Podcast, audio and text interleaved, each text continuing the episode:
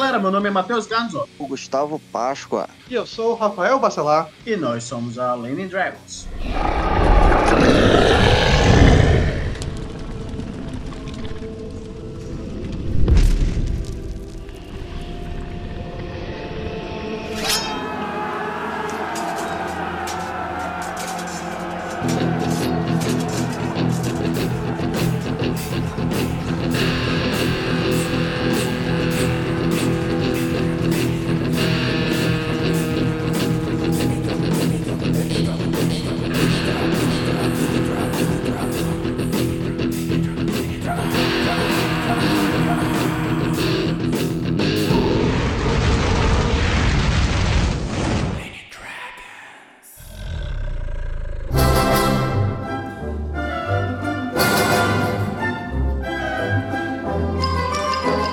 Pessoal, hoje estamos aqui para um papo bacana com nossos camaradas da comunidade, o Rafael Bacelar e o Robert Balso, ou melhor, o Gustavo, que está aqui, não. não na sua forma do personagem que ele tem jogado com o Gold Dragon, mas sim o jogador que tem acompanhado aí nossas desventuras e tem morrido tantas vezes na minha mão nas últimas, nos últimos meses. Bom, vamos lá. Antes de mais nada, vocês já sabem qual é o proceder aqui, né, pessoal? Então, primeiro de tudo, vamos aqui agradecer os nossos apoiadores estão sempre com a gente desde né, sempre, que hoje que estão chegando agora também. Então vamos aqui marcar o nome dele. Vamos começar por Ana Flávia Cruz, Atila Pires dos Santos, Juan Manuel Magalhães Rocha, Heriberto Stolano, Carlos Douglas Martins, João Carlos Ferreira França, Alexandre Pereira, Afonso Henrique Cruz Souza, Gustavo Pinheiro, Júlio César Matos, Raul Gali Alves, Ogan Tanda, Pedro Henrique Matos, Guilherme Justus Dias Moreira, Leandro Campos, Vitor Barão,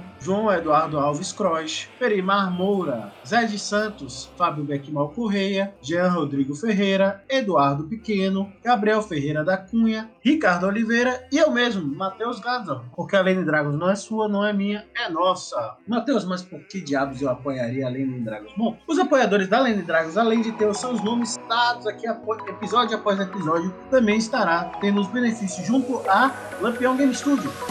Saudações, camaradas! Aqui é Jorge Valpassos do Lampião Game Studio para contar uma novidade, é uma parceria entre o Lampião e o coletivo Lenin Dragons. Então agora você, pessoa apoiadora, vai ter descontos exclusivos nos livros do Lampião Game Studio. Aproveite e participe apoiando o coletivo Lenny Dragons. A gente se vê em jogo. Tchau, tchau! Ah, Matheus, mas não sou tão fã assim, talvez, da Lampião Game Studio, quero outras coisas. O que, que eu poderia ter? Bom, você pode ter também o seu livro favorito de RPG, se você tiver em PDF, pode encomendar brochuras com o Camarada Livros. Saudações, ouvintes da Lenin Dragons. Aqui quem fala é Bruno, sou do Camarada Livros e do Camarada Mapas e estou aqui para passar um recado rápido. No Camarada Livros, a gente está oferecendo um serviço de confecção artesanal de brochuras. Se você tiver um PDF, aquele livro de marxismo que você quer transformar em um livro físico, ou se você tem aquele RPG que também quer transformar em uma versão física, a gente pode transformar ele numa brochura. E se você também é autor de RPG, autor de livros de fantasia e não sabe desenhar mapas, no Camarada Mapas a gente pode fazer um mapa artístico da sua ideia. E para ouvintes da Lane Dragons que contrate nosso serviço e chegue pra gente falando que é um ouvinte do podcast, a gente vai dar um desconto de 10%. E além disso, para apoiantes do projeto Lenin Dragons por meio do Apoia-se, ou seja, para os assinantes mensais, vocês não têm só um desconto de 10%, mas tem um desconto de 20% na confecção de qualquer livro brochura ou na elaboração de qualquer mapa artístico. Então chega lá se você for ouvinte e, sobretudo, se você for um apoiador. Além, é claro, se você quiser fazer o seu próprio produto, seja nas mídias digitais, seja em questão de trabalho, então você pode contratar o nosso querido editor, o Jean. Fala aí, Jean. Pois é, não é mesmo? Você que é um criador apaixonado e quer aprimorar os seus vídeos no YouTube, sua busca vai acabar agora. A Dice Masters está oferecendo uma oferta exclusiva para quem tem canal no YouTube, só para quem é apoiador da Lane Dragon. São 10% de desconto em contratos semestrais de edição de vídeo. A nossa equipe não apenas aprimora a qualidade visual dos seus vídeos, mas também vai oferecer uma consultoria de marketing para aprimorar o seu canal e ajudar a encontrar o seu público-alvo. Entre em contato conosco agora para garantir seu desconto exclusivo e elevar o nível do seu canal para novas alturas. E agora vamos voltar para o podcast. Mas é, eu quero mais, Matheus. Poxa, a gente tá trabalhando, a minha mais-valia tem que ter, né? Fazer aí, valeu o trabalho pela mais-valia, e é isso, cara. O que, que a gente pode fazer? Então você ainda tem curso de inglês com o Gantanda, você tem seu próximo desenho de personagem de RPG com Rodolfo Carvalho, ou até mesmo seu próprio cartão de visitas com Rodolfo Carvalho aí, com um bom desconto bacana. Ah, Matheus, e para as minhas mesas de RPG, o que, que, eu posso fazer? Agora, os nossos apoiadores de categoria Aventureiro Revolucionário também terá, ou mais, né? Os Aventureiros Revolucionários ou mais terão acesso a mapas. Sim, você terá aquele seu mapinha bonitinho todo mês, 20 mapas chegando no seu e-mail, né, mapas com uma excelente qualidade, inclusive servindo para impressão se vocês quiserem. Então vocês podem usar no seu VPT favorito ou na impressão. Bom, e agora vamos bater aqui um papo com os nossos camaradas recém-chegados aí para a gente fazer essa conversinha bacana rolar. Então, hoje nós estaremos falando sobre né, as nossas primeiras experiências nas mesas de RPG e quais seriam as dicas que nós daríamos para os iniciantes, você, camarada, que está iniciando né, sua primeira mesa de RPG, está se descabelando, montando aquela aventura. Será que eles vão gostar? Será que eles vão detestar? O que, que eu faço com esse planejamento todo? Meu Deus, será que eu tenho, tenho que saber todas as regras de trás para frente e de frente para trás? Vamos falar sobre tudo isso agora. Meus caros, se apresentem. Quem são vocês? O que vocês fazem? Como começaram a jogar RPG? E como foi a primeira vez que mestraram? Começar então. Eu tenho já uns aninhos de estrada. Comecei a jogar com 12, tô 47, 35. Aí eu comecei jogando na caixa do D&D Basic, aquela caixa vermelha de Portugal, de Portugal. E de lá pra cá eu não parei, né?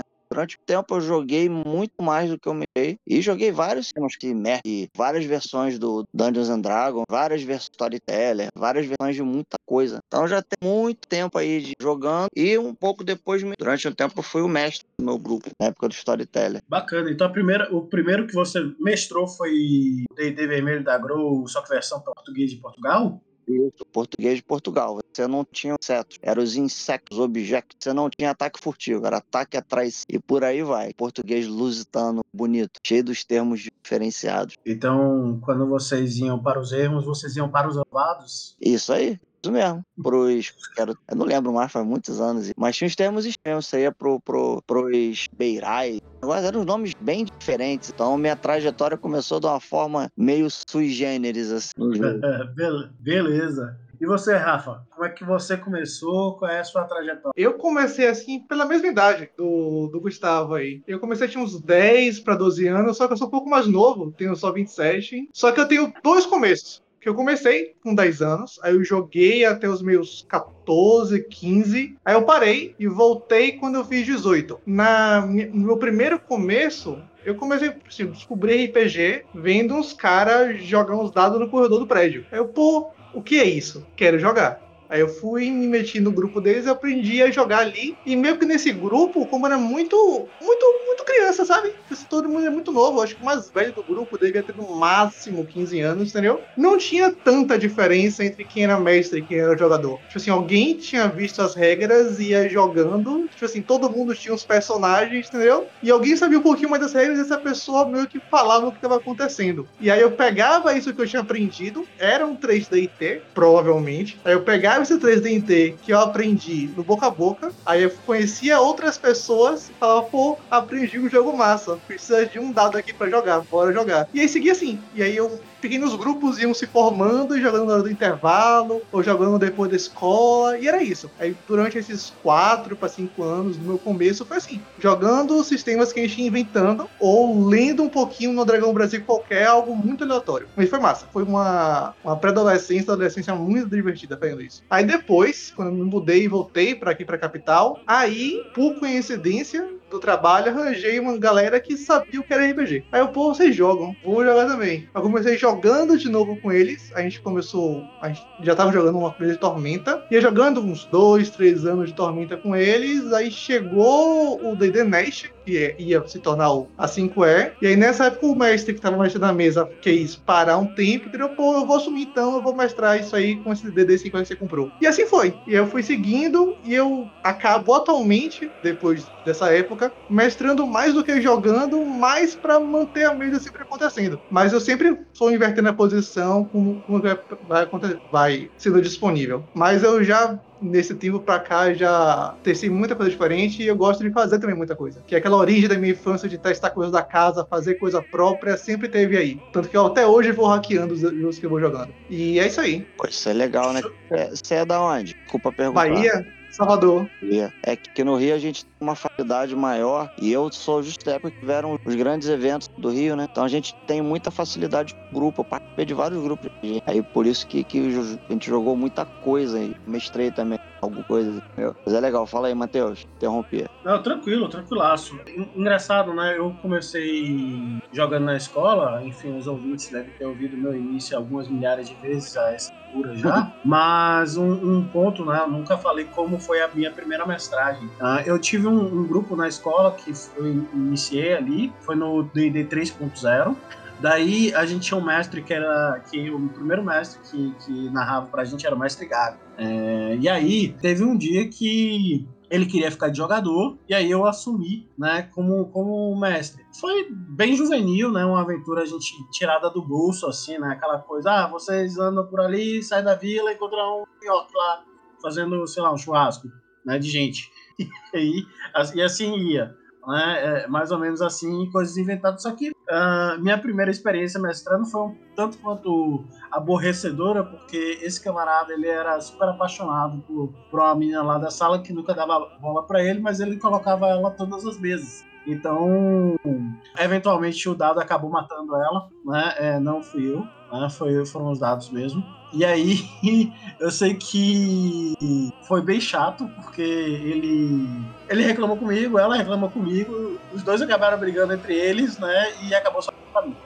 e aí eu passei muitos anos sem mestrar. Fui mestrar de novo, já era quase adulto né, é, é, situação. Mas é um, um, uma coisa que, que depois, né, de, de grande e tal, eu guardo com muito carinho, assim, as, as mesas que eu comprei. Eu acho que, que é uma posição que no início parece não ser muito gratificante, né? É, se você quando a gente olha como jogador, pelo menos quando eu vejo muitos jogadores que estão saindo dessa posição de jogador para se arriscar como mestre, porque eles chegam com muita expectativa ou com medo da, das muitas expectativas e tal. Uh, e a sensação que eu tenho né, entre nós três aqui que nós que tivemos na primeira vez que a gente narrou é que a gente não sentiu essa pressão né? É, mas uh, nas redes sociais, nas mídias, a gente vê muita gente se, meio que pedindo ajuda, falando de ansiedade, de medos, etc.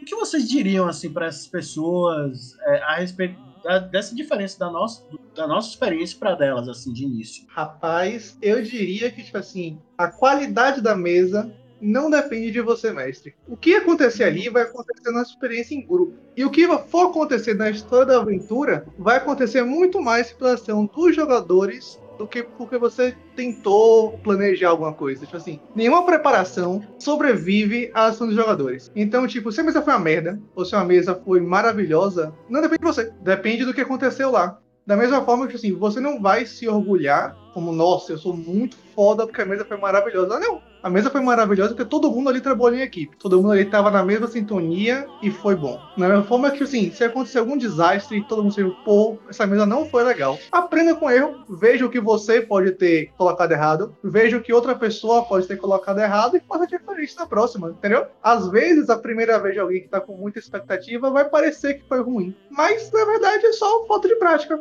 continua tentando, vai ser na próxima. Uma outra coisa também, você sai do, do papel de jogador e você vai pro papel de mestre, o que que acontece? O, o para mim uma das maiores pressões assim, eu não tive essa pressão porque eu sempre joguei entre amigos, entre muitos grupos de, de jogo, assim, de pessoas amigáveis. Mas eu acho que muito da, da pressão que você sente quando sai do papel de jogador que ela se vê controlando não só um controlando o mundo. E isso pode ser extremamente intimidador. Só que o que, que acontece? A partir do momento que você coloca exatamente nesse papel que você falou, de é, você não é o, o tretendo a galera, você é o cara que tá levando também um, um mundo que eles estão jogando. Então, as ações dos personagens é que vão fazer o jogo. Você tá literalmente arbitrando, você é o, o mundo, sabe? Então, assim, eu penso uma coisa que muita pessoa pensa, já já falou. Não, não tem. Mas é claro que o livro tá ali, você botar se você usar. Eu, para mim, algo que eu daria uma, um conselho, né? Daria para o mestre Ando é o seguinte: esteja com os ouvidos abertos. Porque, como você falou, nenhuma, nenhum planejamento de sessão sobrevive a 30 segundos das ações dos jogadores. Então, é, mantenha os seus ouvidos abertos, porque muitas vezes as ideias que os seus jogadores vão dar são melhores que as ideias que você teve. Então, muitas vezes, as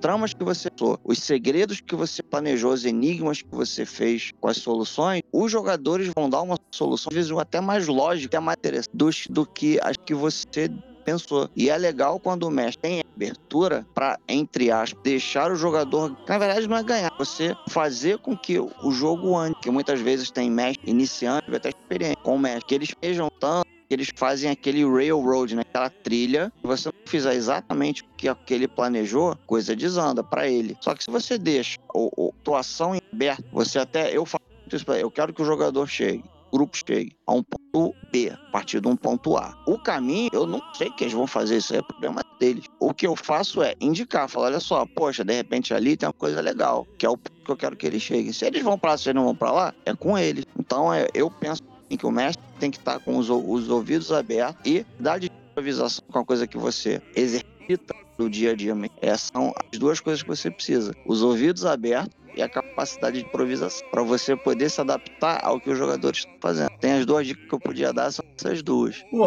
uma coisa que eu também observo, assim, é quando eu iniciei mestral, então na maior parte do tempo que, que eu joguei RPG, não existia a ideia, pelo menos isso não, nunca foi verbalizado mesas que eu tinha jogado até uh, ah, 2020, quando eu comecei a ter mais contato com RPG online, etc a ideia de que o mestre ele tinha o papel de entreter né, os jogadores ou aquela mesa. Eu discordo um tanto quanto dessa linha. Né? Acho que o entretenimento ele é coletivo. Né? Tá todo mundo ali naquela construção. E se eu fosse responsável pelo entretenimento dos jogadores, daquelas pessoas que estão ali se reunindo ali, eu também ficaria ansioso e nervoso, né? É, porque imagina, é, eu não sou uma pessoa, eu não sou profissional do entretenimento, né? acho que começa por aí. E assim, a gente é, tá ali para uma brincadeira. Então, eu tenho que, claro, é legal a gente fazer um, uma história que todo mundo se divirta, etc. Mas se há a pressão de que eu tenho o papel de entreter aquelas pessoas, né? Então, já torna, já dá um peso a mais e eu acho que muita gente já chega um pouco é, ansiosa com medo desse papel da mestragem, justamente por isso. E aí eu talvez possa soar polêmico para essa, essas pessoas, né? É, que não acho que o papel do mestre seja efetivamente entreter ninguém. O grupo tem como essa função se divertir ao jogar. E essa, esse compromisso ele é coletivo, não é o mestre que vai fazer isso. Né? Então, e vocês? E aí eu acho que, que talvez é, é tenha sido muito mais tranquilo para a gente, porque embora a gente nunca tenha formulado essa, essa ideia antes, né, que não, não, fazia parte, né, daquela época, que para a gente meio que saía mais tranquilo por isso. Era uma questão se a gente topava ter mais trabalho ou ter menos trabalho. Eu penso sim, sim. E, por exemplo, eu particularmente, que eu, o que eu mais me trajetória assim, né, não foi nem não foi nem medieval, foi storyteller, principalmente lobisomem. E, por exemplo, e mesmo mestrando o lobisomem, tem um papel, tem assim uma ideia narrativista. Então, tem uma história que é dividida em uma crônica de história, que é capítulo, não sei o que, tem toda uma, uma estruturação no livro, mas eu sempre tentei manter as coisas em perto, sabe? Existe o tempo, mas o que faz a história são os jogadores. Tanto que eu pegava muito, muitos, muitas coisas, muitas histórias que eles traziam em jogo e incorporava, e incorporando, que eu acho interessante. E não é papel de você, você entreter, é você meio que mediar, né, a contação da história, que todo mundo, né, meio que, que complementando, falou. Penso assim. Uhum. Eu acho que essa ideia de mestre como responsável pelo entretenimento da mesa é muito perigosa e muito autoritária, porque coloca realmente o mestre como uma figura parte dos jogadores. Assim, ele não tá lá para jogar, com todo mundo. Ele tem um papel, e tem uma função específica, ele tem uma autoridade, porque ele sabe como é que vai entreter os outros. Os outros não sabem como é que vão se entreter. Estão lá passivos a serem entretidos por esse mestre que sabe de tudo, que vai controlar tudo e que sabe qual é a história boa a ser contada para entreter os outros. E é um papel que, tipo assim, coloca um peso na carga de quem tá mestrando muito grande e que causa essa ansiedade, entendeu? Então você tá puxando para si um papel que você não precisa ter, que você não deveria ter, uma autoridade que não é sua, e você faz aqueles outros que estão lá poderiam no futuro serem mestres também, entendeu? Que às vezes numa mesa os jogadores não querem se tornar mestre porque vem um mestre com uma, figura de autoridade e que tivesse muito mais trabalho e muito mais responsabilidade do que ele que é só um jogador, por causa desse tipo de ideia. Então quando você quebra essa noção que o mestre está lá para entreter a mesa que o mestre sabe a história que vai ser contada, você faz um, você deixa a escala muito mais fácil de você migrar de jogador para mestre, porque deixa de ter essa autoridade e deixa de ter esse, essa responsabilidade em cima desse papel. Tem, tem uma outra coisa, é perigoso, né, Cléo, de você ter essa autoridade, até porque você, né, se vestir, né, desse manto de autoridade, que dependendo da pessoa que é o mestre, pode gerar série de conflitos que vão até além do, do, do, além da mesa, né? Você pode, pô, até eu, eu, já, eu já vi amizades estragadas por conta de RPG. Por causa desse tipo de, de atitude, sabe? De mestre. Aqui no, aqui no Rio, não sei se vocês conhecem, tem um coletivo chamado Rizoma Cultura, César Milman. Já ouvi, já ouvi, já ouvi, sim, já ouvi. Sim ele, ele não fala jogador, ele fala jogador com ficha e jogador sem ficha, que é a pessoa que tá arbitrando. Eu acho um conceito interessantíssimo, que é o jogador sem ficha, ele, ele é o cara que tá arbitrando. Muito bom. Inclusive, o César Milman já esteve em outro resenha camarada, né? Vou, vou até puxar aqui para que quem quiser ouvir aqui as sábias palavras do mestre César, Cezinha, do Rizoma Cultura, inclusive um canal muito legal lá no Rio de Janeiro. Papo de Mestres é o Resenha Camarada 4, Papo de Mestres com César Milman, Ufos e Jean das Masters.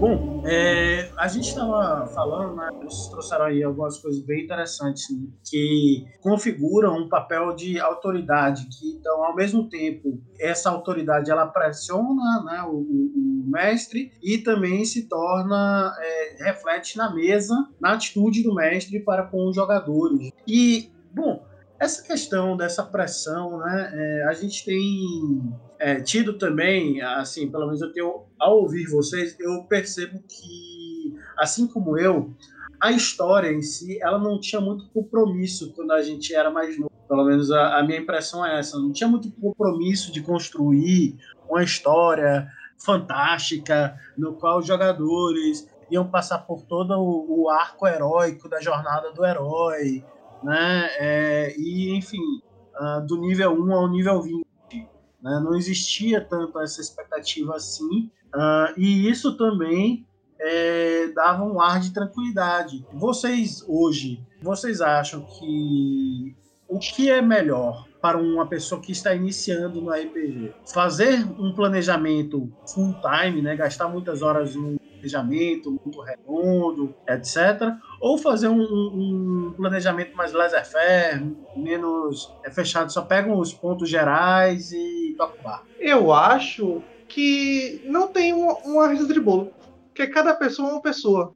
Entende? No final das contas, às vezes, mesmo que a preparação, ainda mais de um mestre iniciante, ela vai, ele pode estar preparando, ela pode estar preparando coisas que não fazem sentido ser preparadas, entendeu? Porque você, quando está começando, não tem nem noção do que é que você realmente precisa ou não preparar. Isso se você vai preparar realmente. Mas, às vezes, você preparar te deixa confiante para exercer essa função. Então, às vezes, se você fala para um, uma pessoa que tem menos confiança, ah, não, pô, chega lá, bota qualquer coisa, pensa no desafio e vai, o cara não vai adquirir a confiança que ele precisa para querer realmente ir mestrar, entendeu? Porque querendo ou não, ele tem que saber alguma coisa do que ele está fazendo ali. Mas às vezes você passa para uma pessoa que não tem que preparar tanto. Só que a pessoa não sabe quanto é que ela tem que preparar, aonde ela tem que parar de preparar, entendeu? Então acho que vai depender muito de cada pessoa. No geral, é porque também depende muito do você tá entrando, né? Porque, por exemplo,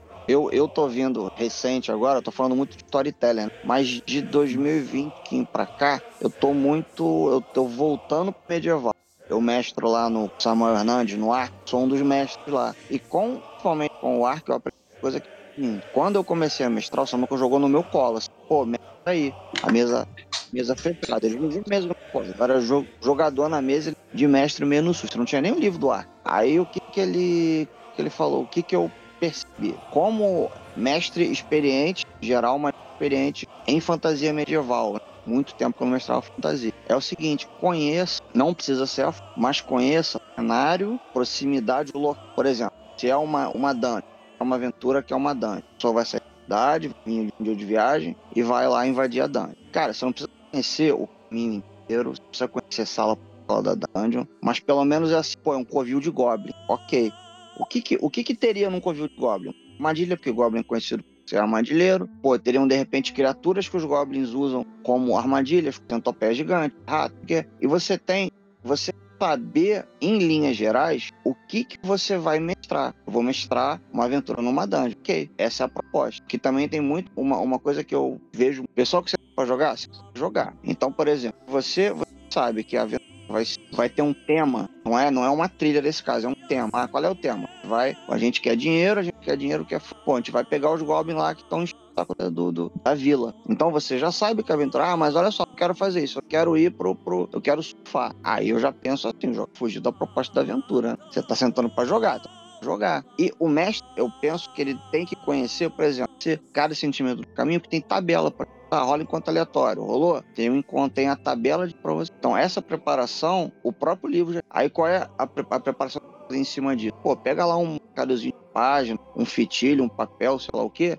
e marca a tabela que você acha que vai precisar no seu livro. Que na hora que você vai precisar procurando já. Pô, dentro da, da. Mesmo que você não lembre sala por sala, se for uma aventura pronta, tiver anotado, pô, ali anotado, você já sabe que em cima disso, tendo essa, esse, essa base para você ficar tranquilo como mestre, você não ter aquela pressão de eu tenho que saber, não, não tem tudo, mas o básico que você vai mestrar. E a partir dali, só deixar o jogo correr, entendeu? Então eu preparo a mínima, principalmente o mestre dizer, para poder é, tem que fazer, fazer forte, mas seria bom que ele fizesse, que vai facilitar a vida dele, aí mais ou menos por aí. É, eu acho que esse ponto é bem importante. Saber o que é que você está mestrando. Porque a gente está aqui discutindo, ah, como é dicas para mestres, vai depender muito do estilo de jogo que você quer jogar. Às vezes, cada uhum. tipo de sistema, cada estilo de jogo vai ter dicas diferentes de como se mestra, entendeu? Então, às vezes, se você é um iniciante, vale muito a pena você pegar uma aventura básica que já está pronta. Eu, eu, eu, queria até aproveitar, já que você está entrando nessa seara, e, e aí é uma curiosidade.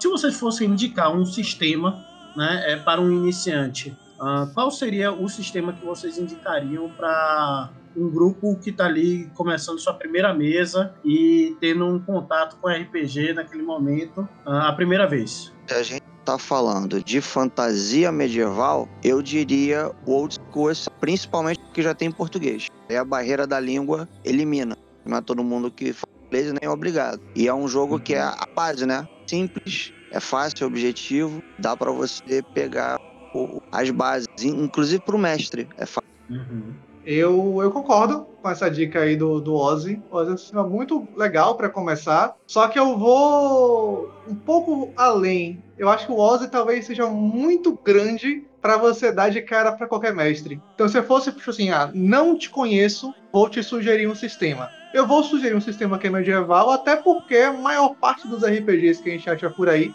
acaba sendo medieval ou as pessoas topam jogar medieval. Então eu sugeri o Navy. O Navy também tem em português tradução por fãs e é aberto, entendeu? E também é um sistema aberto. Ele tem tipo assim, sete páginas. Você consegue ler o Navy em minutos. Qualquer um da mesa consegue pegar o Navy para ler. Ele é muito simples. Ele tem o suficiente para você narrar uma aventurazinha medieval. É o Navy do Ben Milton, né? Isso, esse aí. É, a sugestão que eu daria nesse ponto seria um BR que acho que talvez ficaria entre. É, não, não ficaria entre, ficaria um pouquinho é, acima, mas o diferencial dele seria o livro em si e a leitura do livro. Porque, é, embora não tenha sete páginas apenas, e acho que aí em termos de facilidade seja, talvez até possa ser o melhor, mas para também ter uma camada de diversidade, etc. Eu, nesse momento, recomendaria o Old Dragon segunda edição pela facilidade que é ler o livro e o acesso, porque ao mesmo tempo que ele tem coisas do Basic Fantasy, que é o que compõe a, a o Ozzy como um todo, né? o, o Navy eu não conheço tão a fundo para poder dizer, mas é, a, a, facilidade de ler o livro e também do quanto ele se aproxima é, de boa parte dos RPGs populares como conhecidos facilita né, significativamente é, o acesso, além, claro, de ter uma comunidade mutativa que fala bastante sobre o tema, etc. O Ozzy também tem, é verdade. O Navy eu não, não posso dizer o mesmo, pelo menos não conheço uma comunidade mutativa, embora eu ouça circular bastante na comunidade OSR. Então, como é um livro muito fácil de ler, ergonomicamente bom de ler, e você acha o PDF gratuito também, então fica como uma recomendação no momento, é, é, seria essa. E é nosso, né? Hum. Ainda tem esse é ponto, é nosso. privilegiando a produção nacional com atenção, né? Pipocando é, um monte Infelizmente não parece, né, pelo nome. A galera olha assim, hum. pô, o que é isso? É de gringo, mas não é não. É nosso, é. é alguns sistemas periféricos adicionais que eu recomendaria seriam jogos do Solo 10 da, da 101 Games, são jogos facinhos, geralmente jogados com um D10, basicamente, né? É, é, então eles são muito bacanas, aventuras na área iboriana, aí você vai ter lá jogo de vampiro, você vai ter jogo de lobisomem, você vai ter jogo de, de Cthulhu, etc. Então tem para todos os gostos, inclusive jogados com o mesmo sistema que é o Solo 10. Então, se você quiser um, uma variedade de, de jogos é, é, de diferentes uh, uh, estéticas, né, é, você pode jogar o, o, os, os, jogos do Solo 10 da, da 101 Games, que eu também recomendo, além de serem jogos brasileiros também. Eu tenho duas, duas assim, outras sugestões. Uma okay. é também BR, que é o Note Quest, que é da, da Barba Verde, qual é o nome dele? Agora eu esqueci o nome dele. Não, ah, esqueci sim. o nome, nome é do grupo. Do... Enfim, ele é bem curtinho. E a, o diferencial dele é que ele também ele é feito a princípio para jogar solo. Ele tem regras para você jogar com e co-op e com mestre e jogador.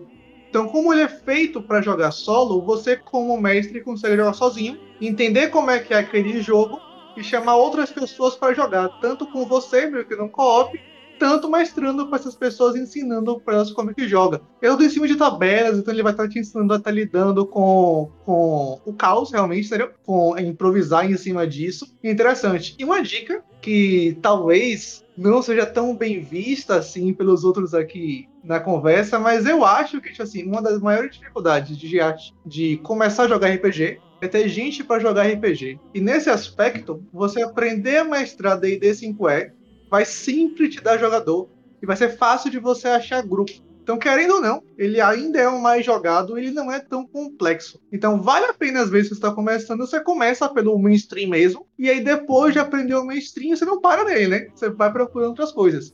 Mas como é muito jogado, é fácil. Achar, achar gente é fácil, achar conteúdo dando dicas em cima disso. Uhum. É, o nome do, do, do, grupo é o Coisinha Verde. Né? Isso, Coisinha Verde. Isso, isso, Thiago... muito bom. Isso.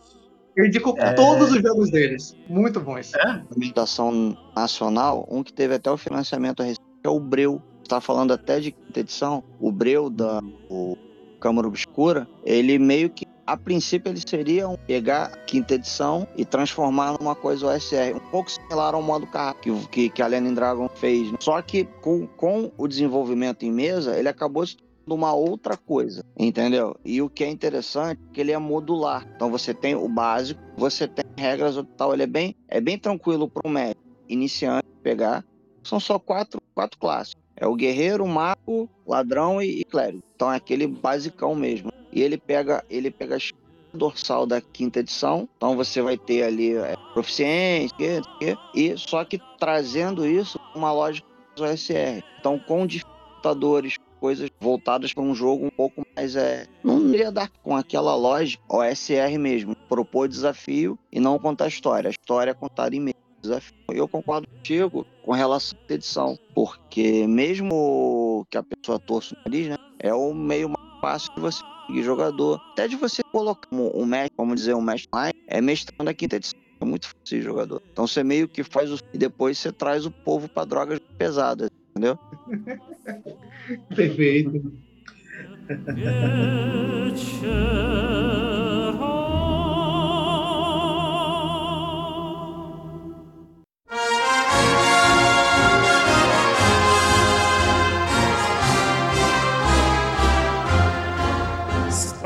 Aí tem um tema que, que é legal a gente lembrar, né? Que geralmente a gente vai cair na quinta edição, que é o RPG de fato mais jogado, né? Embora é, nós estejamos na parte é, de drogas mais pesadas nesse momento uh, da nossa carreira como mestres, uh, uma coisa que, que eu acho interessante, assim, é acho que a maioria dos jogadores, dos mestres, vão acabar começando pela quinta edição, né? Então, é, gostando ou não gostando, torcendo ou não torcendo o nariz, isso vai ser o fato, né? É, e aí, é, a gente poderia colocar um pouco quais são os prós e contras de iniciar pela quinta edição, né? O, vocês já trouxeram um dos prós, que eu acho que é bem válido esse mesmo, que é o jogo mais fácil de conseguir jogadores. Né? Então, assim, você vai num grupão lá de 40 mil pessoas é, no Facebook, né, ou nos milhares de grupos de, de quinta edição que rodam aí o Brasil, e vocês vão conseguir realmente muito mais fácil pessoas tentadas a aderir né, ao seu joguinho do que outras. Mas, para além né, disso, quais são os outros benefícios de começar pela quinta edição e quais seriam os eh, eventuais é, drawbacks, né? Quais são os, os, eventuais problemas, desvantagens de iniciar na quinta edição? Deixar o, deixar o Rafael começar, só vou, só vou fazer um adendo aqui ao Matheus. É fácil de achar jogador, principalmente se você não cobrar. Vai aí, Rafael. Rapaz, eu vou primeiro colocar um, um, ponto interessante. Eu falei aqui, tipo assim, é fácil de achar, mas tipo assim, é mais fácil de você ter que começar como jogador no 5E, aprender como é que joga aquilo como jogador, e aí mestrar. Porque encontrar jogador como mestre, eu acho que é fácil em qualquer sistema. É só saber aonde você tem que procurar. Tipo assim, ah, está falando aqui de cima do OSR, você vai qualquer grupo de internet, agora com online, entendeu? você vai achar um nicho que você vai achar gente para jogar. Nem que seja três cabeças. Entendeu? Que é mais que suficiente. Então eu não sei se achar jogador é realmente um benefício da 5E ou um benefício de ser mestre. Porque é muito mais fácil você achar fazer mesa sendo mestre do que você achar mesa como jogador. Entendeu? Mas. Sim. Um ponto positivo que a gente já citou da 5E é que ela é muito conhecida. Às vezes o pessoal sabe o que é DD e D&D 5E do que o que é RPG. Então, às vezes, é fácil de você ser contato, você tem toda a, uma grande empresa fazendo propaganda para você do jogo que você quer mestrar, entendeu? Então é fácil as uhum. pessoas que você comentar saberem o que é aquilo. E saberem querer jogar aquilo por causa dos streamings agora. Mas eu acho que é daí que vem um, um, do, um dos problemas da 5E, que é exatamente isso. Você vai estar num meio que tá pegando toda aquela parte que a gente começou a conversa é um meio que vai ter muito de gente querendo, como mestre, propor história. Ou de muito jogador que acha que o mestre tem que ser aquele streaming que é perfeito no que ele tá fazendo, fazendo voz, sabendo de todos os acontecimentos, entendeu? E você tá pegando muito mais pressão em cima disso porque tem mais pessoas comentando. E também porque, tipo assim, quantidade não é bem qualidade, né? Você às vezes vai para um grupo de 5E, você vai achar alguns jogadores que são, nossa, melhor não jogar do que jogar com essas figuras. Eles vão até hum. colocar para cima de você responsabilidades que você não precisaria ter, entendeu? Ou eles vão estar vindo hum. com vícios que são bem nocivos para um jogador, para um mestre iniciante. Tipo assim, você está começando uhum. a mestrar, você pegou uma aventurazinha em 5E, qualquer. O Pandelver mesmo. Aí você chamou uma galera aleatória lá da, do grupo do Facebook da vida e apareceu, tipo assim, dois combeiros e um advogado de regra pra cima de você, que é só um mestre iniciante. Tipo assim, pô, velho, você talvez tenha uma experiência péssima. Uhum. É, eu, eu acho que um, um, ponto que, que eu acho interessante, acho que o problema ele vem justamente dessa mesma ordem, assim, dessa mesma origem, que é por ser o RPG mais famoso, ter aí uma mega corporação por trás, ter uma série de propagandas, inclusive agora saiu um filme, né, com, com trilha sonora do Led Zeppelin, uh, enfim, toda essa coisa megalomaníaca, uh, etc., que transforma o seu joguinho em um show, né? É, é, a real é essa, a gente tem um joguinho que se transformou em show. E aí, é, é, para além disso que, que o Rafael está falando, que muitas vezes o jogador chega com essa expectativa do show, você fica com a expectativa de dar show. Né? E aí, por exemplo, você, um proletariado da vida, ou estudante de universidade, etc., que talvez, talvez, quiçá, não tenha muito tempo, porque você tem outras responsabilidades na vida, ou até mesmo tenha tempo. Mas, digamos que você tenha cinco horas na semana para preparar uma sessão com a história, você escreve, faz handout, faz um, uma cacetada de coisa. E aí você vai ter que lidar com a seguinte questão: é possível que você, cara, teve um trabalho da zorra, um trabalho danado, e seus jogadores não apareçam. Isso pode acontecer. Ah, é porque você é um pobre miserável, desgraçado, que não faz nada correto? Não, caia fora dessa, não é por isso, né? Você, camarada que está se preparando para mestrado, não, não põe a culpa em si. Mas aí a gente pode colocar o seguinte, que como é um jogo muito conhecido, como se cria muita expectativa, se formula tudo isso que a gente já está dizendo agora, você também vai criar muita expectativa. E você tem que achar que você, sua, sua história ou aquilo que você está escrevendo para mesa tem que correr, concorrer ao prêmio Jabuti, né, de literatura no Brasil. Ou então aquilo ali precisa ser o novo lá, Dante Alighieri, né, escrevendo um, um roteiro para a, a, mesa de RPG. E não definitivamente não precisa desse, desse esforço né, mental. E eu acho que talvez o principal drawback, e assim, eu digo isso porque eu já né, de dizer assim, caramba, eu preciso escrever legal, fazer umas coisas, muitas amarras. E aí você se frustra, porque na mesa as coisas não correr da forma como você planejou, pelo menos não totalmente. Se correr parcialmente já é muito. E quiçá pode ser que seus jogadores não venham, porque enfim, eles podem ter namorado, eles podem ter outras coisas na vida que naquele momento atrapalhou a ter é, trabalho, pode ter tantas coisas que podem impedir naquele momento. E aí, quanto mais você depositar também, né, é, você pode se ferir com isso. Então você tem um equilíbrio com relação a isso também é bacana.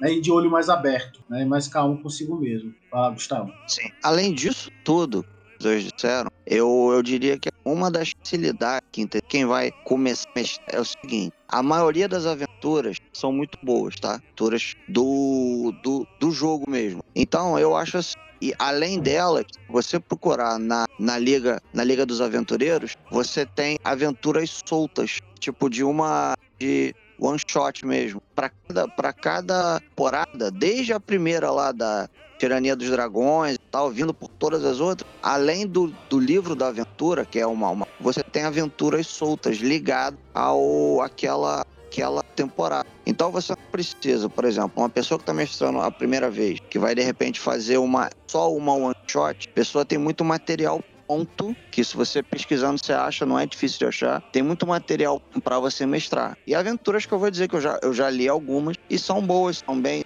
bem estruturadas dentro da proposta da quinta edição, são bem estruturadas e dá para você pegar com facilidade. E, e, mesmo se você for mestrar uma campanha, os livros, de modo geral, de então são bem estruturados também, te dão um suporte até legal. O, a desvantagem que eu vejo é a seguinte: primeiro, você mestrar a quinta edição não é tão fácil jogar. Isso eu tive por experiência própria, porque eu joguei um tempo, ou, até online. Minha primeira experiência de edição não foi nem jogo online, o Discord Play by Forum. Então eu, eu tive eu tive a oportunidade de pegar as regras como jogador em um, em uma, em um ritmo lento, um ritmo fácil. E como mestre, eu, eu mestrei fisicamente. Eu nunca, eu nunca mestrei quinta edição online. Então não é fácil que você por aquela equilíbrio de conta, que não é uma coisa pra fazer. Embora pareça, não é. Então eu acho é, é mestre iniciante, então, embora seja fácil você pegar jogadores, demanda um pouquinho de, de leitura, sabe? principalmente das, das de mestragem. Você tem essa questão do equilíbrio dos encontros que pode realmente jogar muita coisa com uma certa dificuldade que se esperava. Mas, assim, fora essas, essas duas questões, a boa e a ruim, eu não acho a quinta edição uma porta de entrada ruim por todos esses, esses motivos de facilidade de você achar jogador, facilidade de você começar e tudo que o Matheus falou, cara, eu assino embaixo coloque preço que você não, você não entretém ninguém. Você tá ali para jogar junto com eles. É só o spell na história que é difícil. E isso vale qualquer RPG, tá? Independente de qual seja o RPG. Você não ali pra nem ser inimigo dos jogadores, que é uma coisa a gente nem chegou a citar aqui é, explícito, né? mas o mestre ele não é, ele não joga contra o jogador, que ele é, é a pessoa que é pelos desafios. E a quinta edição, nesse ela é até mais ou menos tranquila. Tudo que eu falei, por ter muito material e ter então, essa que eu vejo como vantagem e desvantagens da quinta edição. Eu tenho um ponto para estar adicionando aí do que o camarada colocou,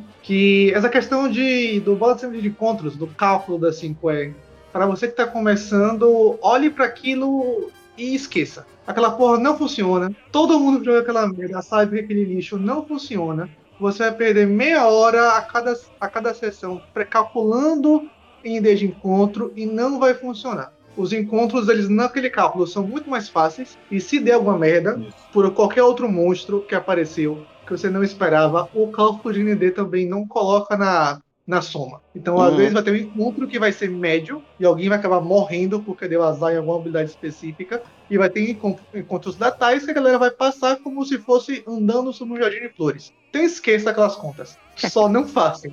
Não adianta. Vai, você vai só perder tempo. Eu, quando comecei a, a mestrar, eu mestrei a primeira da Tirania dos Dragões pro meu grupo. Eu usava o KFC, o Kobold Club. Aí depois de um tempo, depois que eu matei dois, dois um Kobold e um esporo venenoso lá, que surgiu aleatório num, num rolamento, aí eu tive usar também. Pra quem tá usando, pelo menos pra ter uma base, tipo assim, pô, isso aqui vai matar os caras, não vai matar? Talvez. É até, eu, eu acho que até vale. Mas não usar pedra, como pedra, entendeu? Usar como, sabe, só uma ideia. Só pro mestre ter uma ideia. Até ele, até ele aprender, né? A balancear os encontros. Em mestragem é prático. Você não tem, não tem escola de mestre. Bora tem uma galera que escola de mestre com dicas, mas não é um, não é uma, não tem, não tem, não tem faculdade de mestrar de RPG. Você aprende a mestrar mestrando. Cada dia você vai aprender coisa diferente. E aquilo que eu falei lá no começo, ouvidos abertos para seus jogadores. E eles são sua maior fonte de esperança. Sim, sim, sim. E eu acho que daí vem um outro ponto negativo da, da 5E. Que nessa, es- nessa, nessa escola, nesse estilo de jogos que, que encontros têm que ser balanceados, muitos jogadores que têm alguma experiência que conversando, eles têm essa expectativa. Que ah, vai aparecer o encontro, o encontro tem que ser balanceado para eu usar minhas habilidades e vencer. Aí às vezes Hum. você lá como mestre iniciante, colocou o encontro teoricamente balanceado pelo cálculo, entendeu? Ou nem se preocupou com isso, e o cara morreu. Aí ele vai querer colocar a culpa em cima de você que não balanceou aquele encontro. E, tipo assim, isso é muito presente na comunidade do 5E. De colocar a culpa de morte ou de, de TPK em cima das costas do mestre. Quando, na verdade, é escolha do jogador. Se o jogador escolheu seguir aquele risco e fazer aquilo, foi a escolha dele. Não foi você que colocou o monstro mais forte ou mais fraco pra cima dele. Como é, tem um, tem uma, uma frase, como é o nome daquele vilão do Goa mesmo, o, o soviético? Ah, ele tem uma, uma frase muito boa. é Cadê o vilão? Ele morreu, Do- morreu. É, se morrer, morreu. Se morrer, morreu. Mandrago. É, isso, do Drago. Exatamente. Você tem que usar a frase do. Olha, você vai mestrar. Isso é uma coisa que é interessante mesmo. Daqui, na- da- é, é- é um fenômeno que eu acho que, que tem tudo a ver com, com a quinta edição, assim. É, a gente tem um podcast, né? é, recentemente até tinha recomendado ele para o, o Rafael, que é um papo com o Jorge Valpassos da Lampião Game Studio. É um papo maravilhoso com ele, que a gente fala da cultura do vencedor né? E a gente fala sobre essas questões de ansiedade, como o, o sistema de jogo se propõe, e também fazendo algumas avaliações, é, o momento, né, o zeitgeist que a gente está vivendo na atualidade, é, de um modo geral, também mais amplo para além do jogo. E nesse papo, a gente tangencia um pouco né, é, é, essa questão de que essa necessidade de disputa, de competição e etc., isso é muito nocivo para um jogo que tem como uma premissa todo mundo se divertir ali em conjunto e a possibilidade de você perder, o seu personagem morrer, seu boneco morrer, etc. Não precisa ser né, uma derrota sua, não é, não é você foi derrotado, né? é, é, é parte do jogo, é, é parte da diversão. A gente iniciou um episódio aqui falando que do, do- que eu como é, é o, o Gustavo teve alguns personagens que morreram na minha mão, né? É, é, e nenhum deles eu tive a intenção, a intenção de, de, de matar, né? É, mas foi muito divertido dentro do jogo e acho que o, o- o Gustavo ele concorda comigo. Assim, que coisas aconteceram, né? É, é, e ali ele depois surgia com um novo personagem e em frente. E além disso, também foi comentado sobre a questão de que você sempre vai estar aprendendo coisas novas. É, em muitos momentos durante esse jogo chegava no tava com a resenha, o Gustavo ia lá e me dava uma dica, olha isso aqui e tal. poderia ser melhor se você fizer isso aqui assim, uma antecipação que pode ser feito diferente. E massa, brother. É isso, cara. A gente, eu tenho, sei lá, 20, 20 e tantos anos jogando RPG, vou receber dicas, entendeu? E vou achar isso ótimo. O Gustavo deve receber dicas, o Rafael deve receber. E é massa receber dicas, sacou? Eu acho que isso também ajuda a gente. Né? Então não fique com medo de você fazer alguma coisa errada, né? porque isso também vai te ajudar a, a melhorar no Inclusive, deixa eu te dar uma, um, um feedback, sabe? Teu, a, tua, a tua mestragem tá bem mais fluida do que do primeiro jogo que eu joguei para o último jogo, essa semana, a tua mestragem tá bem mais fluida. O jeito que você descreve, o jeito que você deixa o jogo correr, tá mais fluido. Tô achando legal. Da hora, da hora. É, eu tava meio inseguro com o boss. Tava meio, meio, meio difícil ali para mim. Tava meio embolado, tava meio embaçado. Mas é, é, isso, né? A gente vai ter jogos que a gente vai ter mais facilidade, outros que nem tanto, né? É, e, é, e, é, isso que vai fazer o, o, o, barco tocar também, entender como é que é o grupo, o que, que as pessoas preferem, assim por diante, né? É, vão, vai ser é, melhor para você.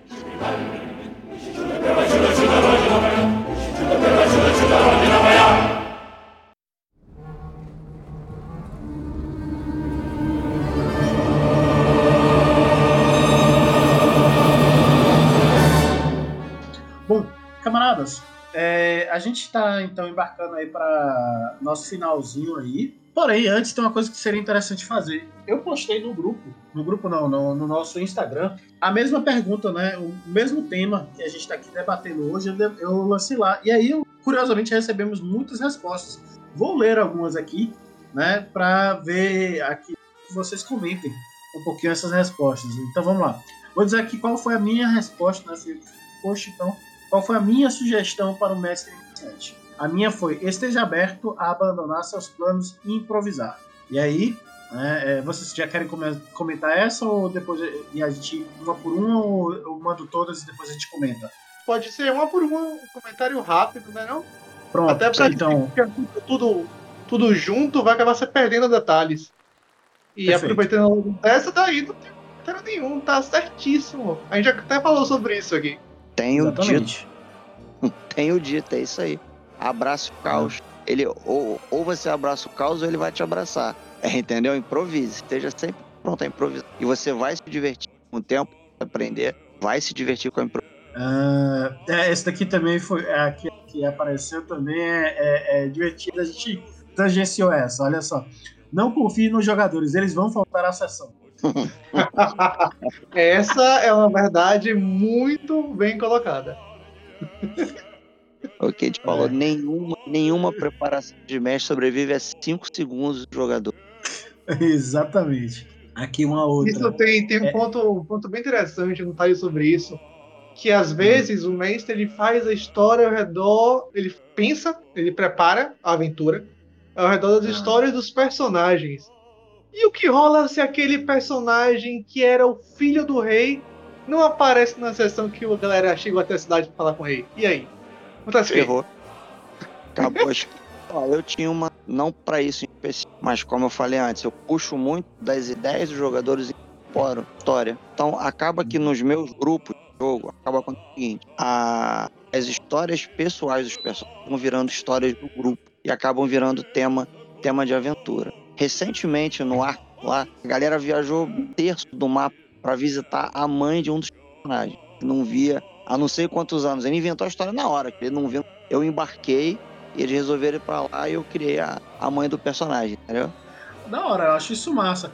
É, eu, eu gosto desses objetivos menos heróicos, que pode se tornar uma jornada heróica. Não, mas são motivos que, que a gente faria isso, né? A gente, pô, vou viajar para longe para ver minha mãe. Né? É, uma coisa que é, muitas vezes tá muito preocupado com o rei dragão do inferno que saiu, etc. Não, velho. O, a jornada do cara de volta para casa já pode ser uma, uma aventura muito fantástica, muito legal. Uh, vou passar aqui um, um, um, próximo, né? O outro, né? O chuva. Eu vou, vou ler aqui os nomes. O primeiro, né, sobre os jogadores que faltam, é o Clinton, né? Clidenor Clinton.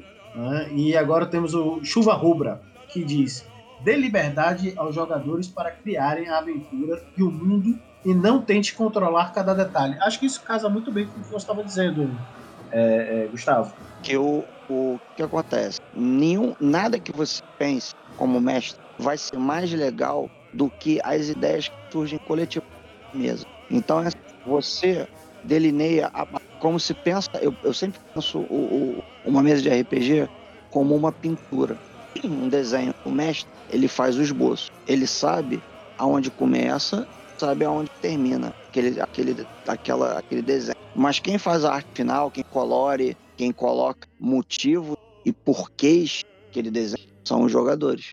Isso é interessante. E também um ponto legal é que quando o jogador está participando da criação daquele cenário, daquela mesa em si, ele se engaja mais.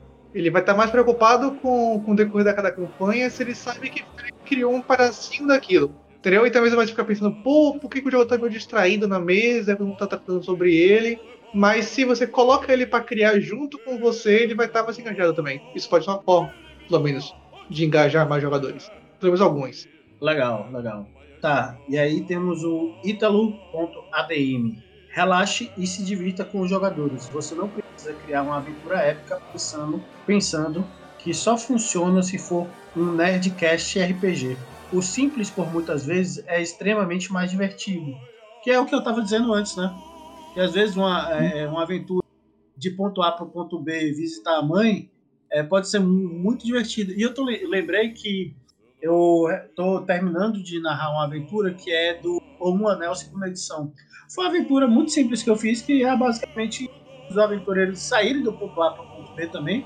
Eles vão. Eles tinham que entregar uma carta de Gandalf ao, ao rei Bard, que estava no Pônei Saltitante em, em Bri. Eles estavam em, tá lá em Bri, e aí eles têm que sair dos ermos de uma estalagem que estava lá, e aí é, tem uns orcs que estão perseguindo eles, e eles têm que fugir dos orcs e chegar é, antes de serem capturados pelos orcs. E essa é a aventura. Né? No, no, entregar uma carta. Né? Não, não precisa ser. E eles estão adorando, se amarrando, mais do que eu imaginava. Eu pensei, ah, temos super simples aqui. Então, estamos conhecendo o sistema sem pressão, um jogo despretensioso e que eles estão querendo que continue, né? Depois dessa aventura, querem que continue. Seja comigo mestrando, seja com outra pessoa. Porque eles gostaram da ideia, gostaram do sistema. Então, Uh, isso, isso eu acho que é bastante pertinente. A jornada é mais que o destino. Eu, quando eu mestrei a Tirania dos Dragões, eu me porque tu anda por metade da copada na, na, no começo da aventura. Eu me preocupei em ler sobre os locais que eles iam. Porque tem vários locais ali que tem referência de outras aventuras, foram locais importantes em outras épocas tal.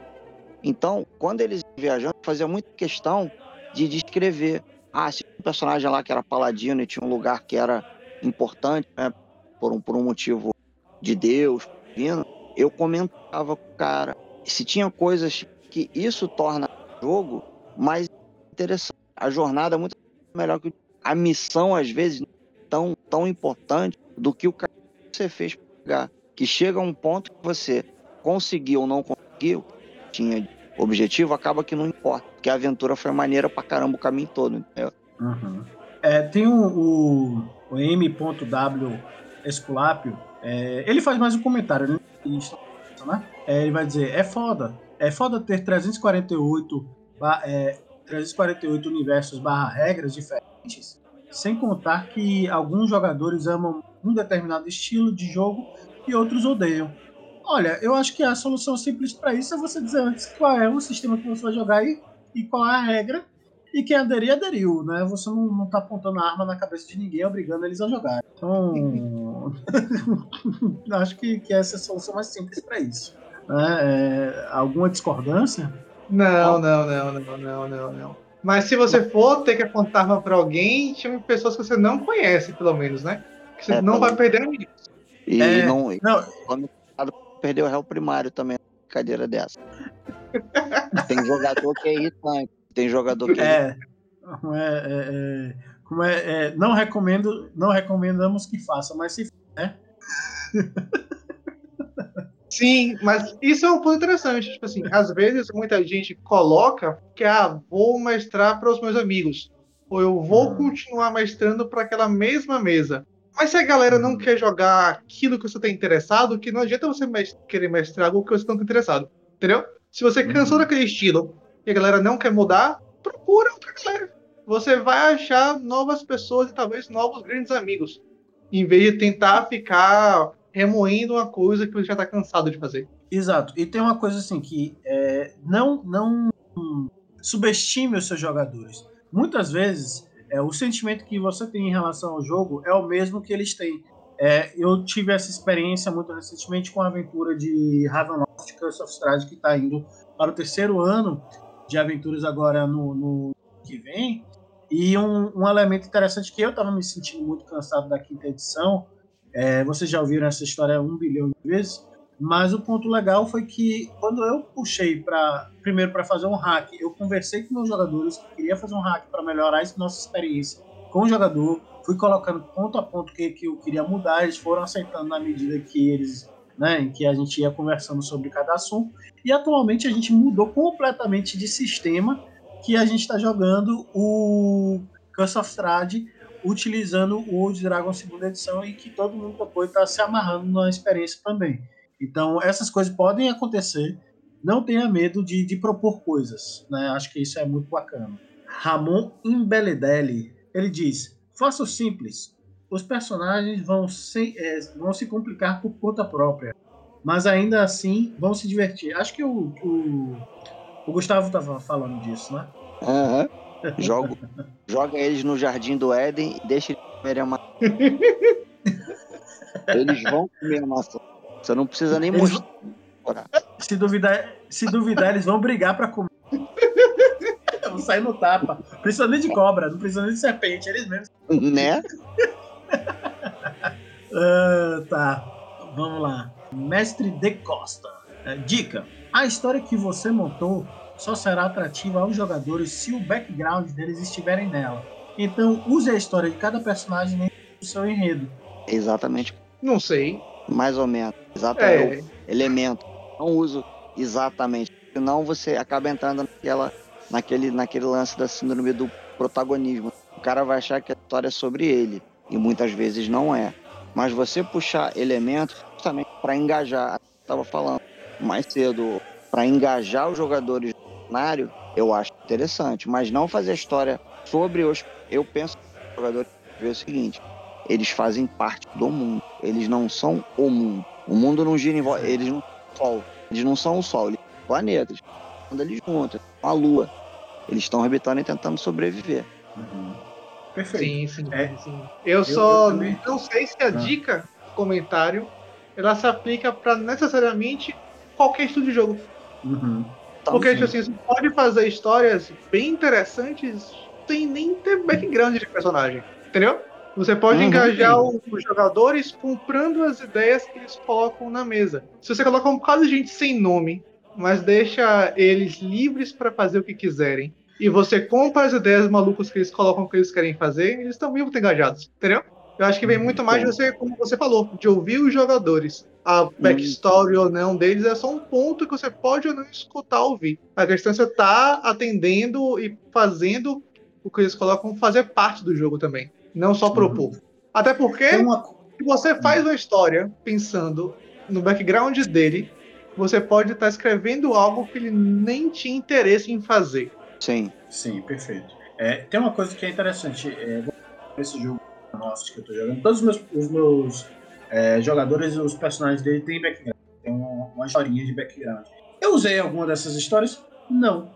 Mas, olha que interessante, por que, que eu não usei? Né? Você está indo para Ravenloft, que é uma terra à parte, ou semiplano do pavor. Ou seja, você é um Isekai do Isekai. Você saiu do, do, do seu mundo, seja lá qual, e vai para um mundo à parte que está no semiplano do pavor, ali fechadinho. Então ninguém sai dali e você, se você nunca esteve lá, então você não tem história ali dentro, né?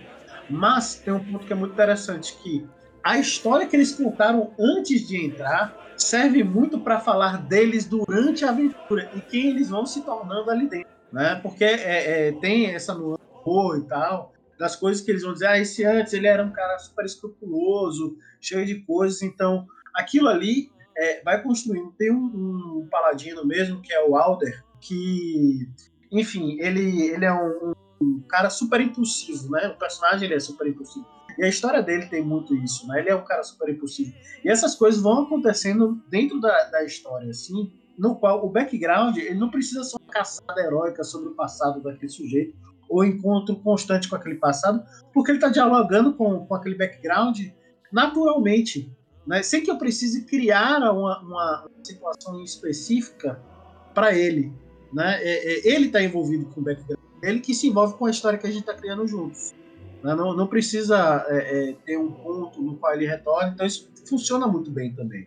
Né? Um outro que joga com meio elfo druida, que é o mais velho, né? é tipo um coroa do grupo, né? Então ele é muito paternal, tal. Ele meio que, que adotou uma NPC lá, né? Ele, ele meio que é um, uma espécie de sábio doido, né? Que fica dando risada esquisita e dando às pessoas. Então tá lá no background dele isso e segue dentro do jogo. Não precisa, não, eu, eu não precisei escrever nada. Né? Eles mesmos vão se realizando né? naquilo que eles desejam, naquilo que eles querem. E muitas vezes não isso acontece. A história vai ser de maneira maneira emergente. O que o, o, que o, o que o jogador que o personagem fosse ser com a história se reflete uhum. ou não na história contada em mesa. Então é até legal que meio que faz a evolução ou involução ou confirmação daquela daquela aquele conceito que o jogador fez daquele personagem. Uhum. Tem uma, uma, uma coisa também, eu, eu tô jogando um personagem há dois anos no Forbidden Lands. O personagem ele é um guerreiro, tá? Que é de uma espécie de minoria étnica, né? Perseguida e assim por diante, que é uma coisa que tem no cenário.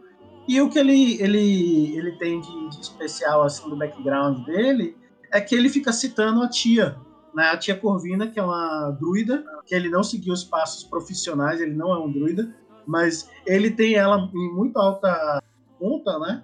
E aí ele fica citando ela como tipo assim, ó, tia Corvina me ensinou que eu deveria fazer isso e aquilo. E a história dele sempre está presente. Ele não precisa necessariamente voltar para conhecer a tia Corvina, salvar a tia Corvina, é, resgatar o passado dele. O passado está sempre com ele. Né? A história, o background está sempre com ele. Né? Não precisa. Não, não, o mestre, a mestra que a Ju, né, é, não precisa ficar fazendo um arco de história específico para o meu personagem, porque ele está vivendo a história dele o tempo todo. Né? Eu acho que isso é legal. Os amigos, converse antes, durante e depois é para vocês. Acho que é isso mesmo. Converse antes, durante e depois. Sessão zero, back. Isso é importante. É importante até porque você, quando, vai, quando você vai jogar, independente das pessoas que você, se é o teu grupo, ou que você conhece desde criança, não sei o quê, ou se são pessoas que você simplesmente estão online para jogar e nunca viu na vida. Talvez nunca vá ver. Se nunca, se nunca for ver, talvez isso seja tão importante, mas é legal. Porque assim, quando você senta como, como o anúncio que fez da mesa lá, o tal, os jogadores já vão né, dentro, dentro do jogo, essa expectativa vai ser confirmada, vai ser quebrada, a pessoa vai, vai gostar ou não vai gostar. E eu acho legal, no, no final, ter um feedback até pro mestre saber se ele tá entendendo a própria proposta do jogo, né? E se os jogadores curtiram. Que pode ser que eles tenham coisas a adicionar, a passar até pro mestre entre aspas, melhorar, não partidário da ideia de bom mestre ruim. Sim, tem mestre ruim, sim, mas ah, é muito bom, mestre ruim. Eu acho que tem atitudes traz, são boas ou ruins. Mas é legal saber se, se a expectativa do jogador foi atendida né, dentro do que o mestre propôs ou não. Entendeu? Eu acho interessante. Eu concordo com o que o camarada passou aí e dá uma dica para o mestre novato que for pegar um feedback se acaba a mesa, você pergunta, e aí, gente, vocês gostou? Todo mundo vai falar que gostou. Não adianta. É legal perguntar? É legal perguntar, mas vai ter a mesma resposta. Então acaba sendo melhor você pegar os feedbacks mesmo no privado. Se você perceber alguma coisa diferente, ou se você acha que aquela pessoa pode ter alguma coisa para acrescentar. E qualquer pessoa pode ter alguma coisa a acrescentar, você pergunta para ela depois no privado, outro dia que você vê ela em outra situação, você, pô, e aí? o que, é que você achou daquela mesa, o ponto bom, o ponto ruim, entendeu? E ouvindo o feedback, é melhor você nem comentar. Se você ouve, pô, é isso aí, pô, legal, valeu pela opinião. Não adianta, assim, às vezes a pessoa falou alguma coisa, você talvez não tenha gostado, não adianta você tentar discutir com ela, explicar por que você fez aquilo. Não. Se o jogador passou aquele feedback, pô, você só aceita. você escuta, você pode ou não levar para uma próxima situação, entendeu? Mas não Uhum. adianta você tentar responder um feedback que o jogador passou. Beleza. Ah, vamos aqui para as duas últimas, né? Esse eu gostei bastante é, e, e acho que a galera também curtiu, porque acho que foi o comentário mais curtido até o presente momento, que é Anderson Nunes Machado. Escolha um sistema que caiba no seu tempo e não assuma toda a responsabilidade. Deixe os jogadores criarem também. Acho que, que é, é o que a gente mais concorda. Aqui Pela linha Talvez seja o resumo desse, desse episódio. Desse podcast. Exatamente. Isso aí. O resumo desse podcast é esse aqui mesmo. Aí, ó, pra quê? Pra que uma hora? O Machado já resolveu. E aí, por, por fim, aqui temos o Ed Evandro Art. Ed, Edivandro Art. É, deixa o jogo fluir, usando as regras para auxiliar no contar a história, não para castrar os jogadores. É isso aí. É isso aí. Porque, porque essa regra dessa RPG nada, nada mais é que um bate. É um longo bate que uma pessoa propõe, outras pessoas dizem o que. Pessoas que não existem fazer, que todo mundo se diverte. E no fim das contas, o grande objetivo do RPG é você criar lembranças. que Serão contadas e recontadas no futuro do outro, naquele um que você rolou no lado, e teu personagem, pessoa quebrou o nariz, vai comemorar aquele 20 que matou o vilão da história, vai, sabe? Então são histórias, deixa rolar. O jogo é um diálogo, então deixa o diálogo rolar.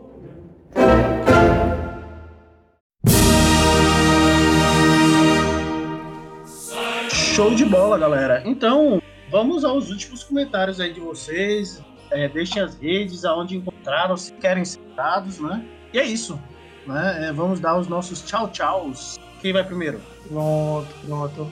Gente, eu tenho que agradecer, foi um papo muito gostoso e também agradecer que assim, esse momento me permitiu ficar parado olhando a janela. Uma coisa que eu não fazia há muito tempo. E, tipo assim, apreciar prédios piscando coloridos na época de Natal é uma coisa que você às vezes não para pra fazer. E foi muito legal poder estar conversando sobre um assunto muito gostoso e tendo uma vista que é assim, pô, velho, vocês não param pra, pra, pra olhando um prédio, prédio piscando. Mas é massa. Sim, e aproveitando então, como a gente está se despedindo, eu tenho uma páginazinha, é coisa pequena, coisa amadora, lá no Instagram, que é Onde Jogar RPG em Salvador. Que o, a função dela é muito simples. Para quem mora aqui na área, é, o objetivo é divulgar e facilitar as pessoas de se encontrarem para jogar RPG presencial. Então, se você por algum motivo é daqui da área e não conhece a galera, segue lá que você vai achar uma turma para jogar. Show de bola. Foi gostosíssimo. Fazia muito tempo que eu não conversava sobre mês, é um assunto que eu curto. Cara, sobre redes, eu não redes. Eu, hoje em dia, eu tô mestrando. Eu mestro lá com o Samuel Hernandes da Brainstorm, Ark, junto com eles, pra quem não conhece. O Ark é um cenário de. No, a gente joga com o Ozzy, de horror, sobrevivente, no deserto de Dunas Negras. E eu sou um dos de lá. E além disso, a sugestão que eu tenho pra vocês é o seguinte: joguem, mestre, sabe? Você não vai, você não vai aprender se você pra, no prática leva, não vou dizer a perfeição que é uma palavra forte, mas a você estar cada vez mais confortável no papel de que é um papel muito legal, que você meio que é o, o, o mediador, né? Ali, estado ajudando a galera a, a se divertir, se divertindo junto. Isso, joguem e mestrem. Show de bola, galera. Então, nós somos a Lane Dragons, vocês já nos conhecem. Então, como lá na frente eu disse, né? Nosso apoia-se está aí. O apoia.se barra Dragons. Espero que vocês se sintam compelidos também a estarem presentes com a gente aí. Essa revolução acontecer dentro e fora dos games, dentro dos joguinhos, nos entretenimentos, porque a Lane Dragons não é minha, não é sua, é nossa. Não esqueçam de curtir é, esse de colocar para seguir a, a- o podcast da Lane Dragons, né? é, e de curtir, avaliar os nossos episódios. Isso é muito importante. Isso faz com que a gente combata esse algoritmo sacana que não nos dá tempo para ficar apreciando prédios de luzinha, né? Lá fora e ficar batalhando aí contra esses caras que têm um monte de dinheiro para ficar espalhando as coisas por aí, como por exemplo o D&D quinta edição, né? E nos pressionando a ficar sofrendo com esse algoritmo safado. Então, camaradas, se vocês não conhecem nossas redes, nós estamos RPG no Instagram, no Facebook, na Twitch, no YouTube. E agora estamos como arroba também no TikTok. Sim, estamos tiktokeiros. Nós estamos entrando aí nessa juventude que dança e mostra joguinhos de RPG. Gente Então, uh, um abraço e tchau, tchau.